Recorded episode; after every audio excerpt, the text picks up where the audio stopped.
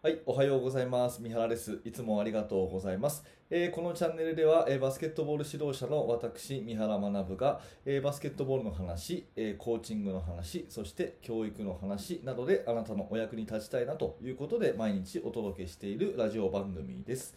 はい、皆様元気でしょうか、えー今日は2月9日火曜日ですね、えもう早いもので2月になって随分経つなというふうに思いますけれども、えー今日もね、一日元気にやっていきましょう。えー今日のテーマはですね、練習では何のためにが一番大事ということですね。えーまあ、コロナの関係でね、なかなか練習ができないという、うん今まで通りできないという方がほとんどだと思います。で、このラジオチャンネルを聞いていらっしゃるようなね、あなたのような熱心な方であれば、きっとね、えー練習がまあ普段できない、まあ、ある意味時間がこうちょっとあるという今だからこそすごく勉強されてると思うんですね。新しい練習方法はないかとかさ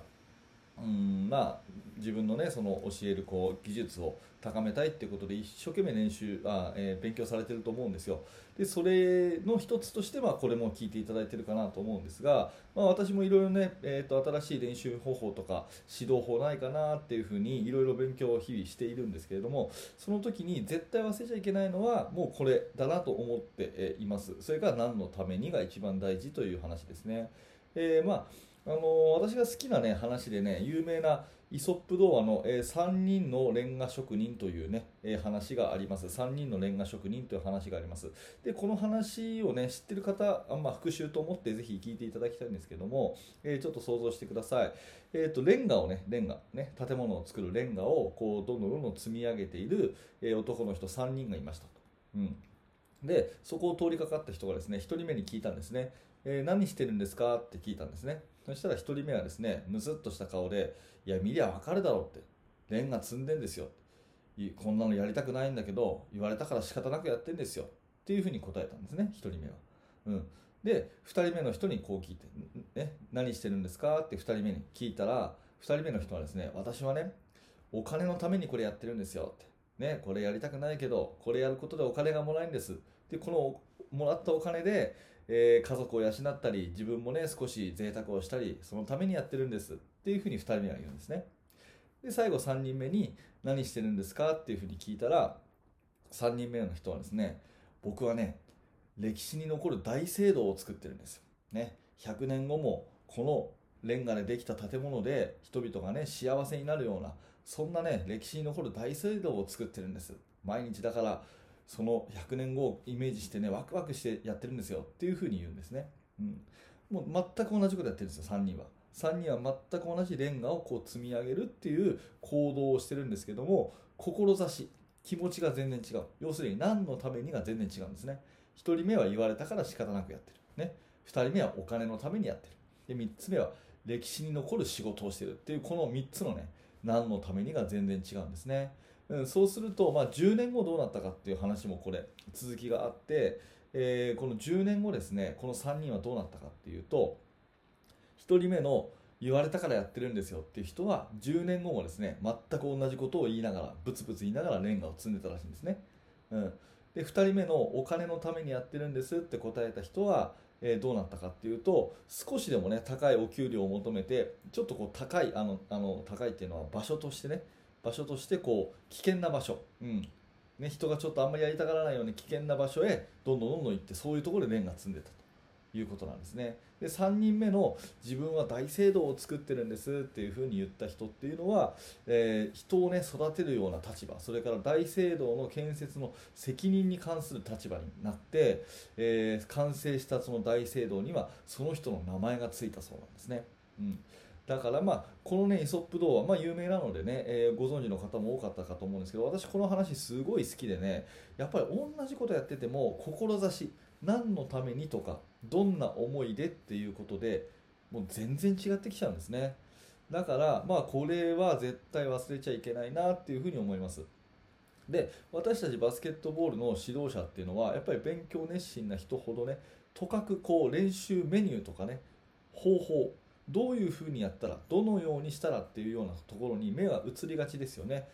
新しい練習方法とかそれから新しいフォーメーションとかね。えーまあ、そういうの。もちろんそれも、あのー勉強するべきだしどんどんどんどん取り入れていくべきだと思うんですが、ね。えーまあ、それそのどのようにっていうこと以上に何のためにっていうのがすごく大事だと思います。うん、その練習ねじゃあどこどこの学校がやってたからそれ真似してやってみよう、ねまあ、それもいいかもしれないけれどもどこどこの学校は何のためにそれをやってるのかなっていうところをまず考えてみる。で自分のチームに合ってるのかな何のためにやってるのかなっていうところで照らし合わせてこの練習をじゃあ真似してみようか。それとも真似しない方がいいのかとかっていうところも考えて